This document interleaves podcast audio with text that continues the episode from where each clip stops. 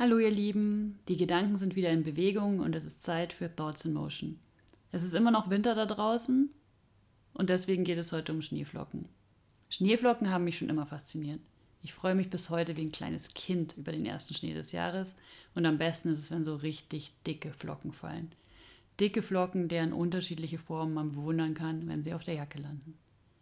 In meinem Lieblingsskigebiet hat ein Autobauer die Werberechte an den Sesselliftmasten erworben. Während man also so im Sessel nach oben schwebt, lernt man nun lustige Fakten über Schnee. Bis man dann oben erfährt, wie unglaublich schneegeeignet diese Autos sind.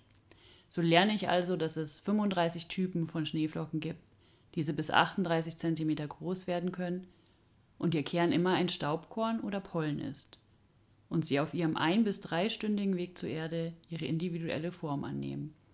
Da sie hierbei von so vielen Außenfaktoren beeinflusst werden, gleicht keine Schneeflocke der anderen. Genauso wie keine Organisation der anderen gleicht. Denn Organisationen entstehen ja gewissermaßen genauso. Jede aus ihrem eigenen Kern, jede unter ihren eigenen Rahmenbedingungen und somit jede ein Unikat.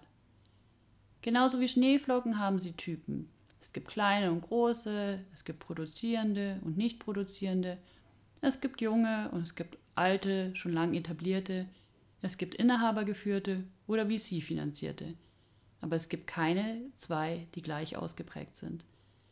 Und genau das ist der Grund, warum ich nicht an Frameworks und Standardlösungen glaube. Das viel zitierte Spotify-Modell passt heute ja nicht mal mehr zu Spotify, weil Spotify in der Zwischenzeit neuen Einflüssen ausgesetzt war und sich weiterentwickelt hat. Ich glaube, jede Organisation braucht ihre individuelle Lösung.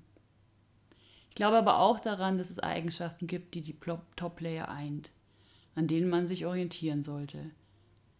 Aber die Ausprägungen sind nicht kopierbar. Wenn das alles so individuell ist, können wir denn gar nichts von den Rockstars lernen, von den richtig guten Produktorganisationen da draußen? Ich denke doch. Es gibt Eigenschaften und Verhaltensweisen, die sich bei den richtig Guten immer wieder finden lassen. Welche sind es? Es ist das ernsthafte Leben des agilen Manifests vor allem des Teils Individuals and Interactions over Processes and Tools. Diese Organisationen erschaffen den Raum, damit die verschiedensten Experten crossfunktional kollaborieren können, um zur bestmöglichen Lösung zu kommen. Eine Voraussetzung für derartige Kollaboration ist Transparenz. Und Transparenz bedeutet nicht, mal eben ein paar Zahlen und Entscheidungen in Confluence festzuhalten. Transparenz bedeutet, Informationen beständig und proaktiv zu teilen und zwar nicht nur das Ergebnis von Diskussionen, sondern auch den Weg dahin, um Alignment und gemeinsames Verständnis zu schaffen. Das bringt uns zum zweiten Punkt, Alignment. Alignment im Sinne von klar gemeinsam verstandenen Zielen und Fokus. Auch hier gilt wieder, nicht nur einmal am Anfang des Jahres präsentieren, sondern sich kontinuierlich damit auseinandersetzen. Gelingt dieser Prozess, erkennt man es daran, dass jeder in der Organisation eine Entscheidung gleichartig treffen würde. Es gibt keine wilden Diskussionen über Prioritäten, weil der gemeinsam gesteckte Rahmen Klarheit gibt, was jetzt gerade am wichtigsten ist. Für die ersten beiden Eigenschaften erwähne ich häufig die kontinuierliche Auseinandersetzung. Das gilt nicht nur für Alignment und Transparenz, sondern für alles, was getan wird. Dies führt zu einer Atmosphäre des kontinuierlichen Lernens und Weiterentwickelns. Innezuhalten, um zu reflektieren, sich Zeit zu nehmen, zu lernen, wird ebenso wichtig genommen wie die Delivery der Software. Last but not least, all diese Dinge erfordern Disziplin und Konsequenz.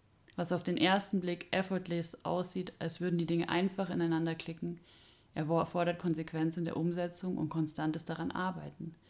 Wirklich fokussiert zu bleiben, Alignment wieder und wieder herzustellen, den Diskomfort der ständigen Auseinandersetzung auszuhalten und sich immer wieder an die eigene Nase zu packen – um zu hinterfragen und zu optimieren. Falls ihr dabei mal Hilfe wollt, that's what I do every day.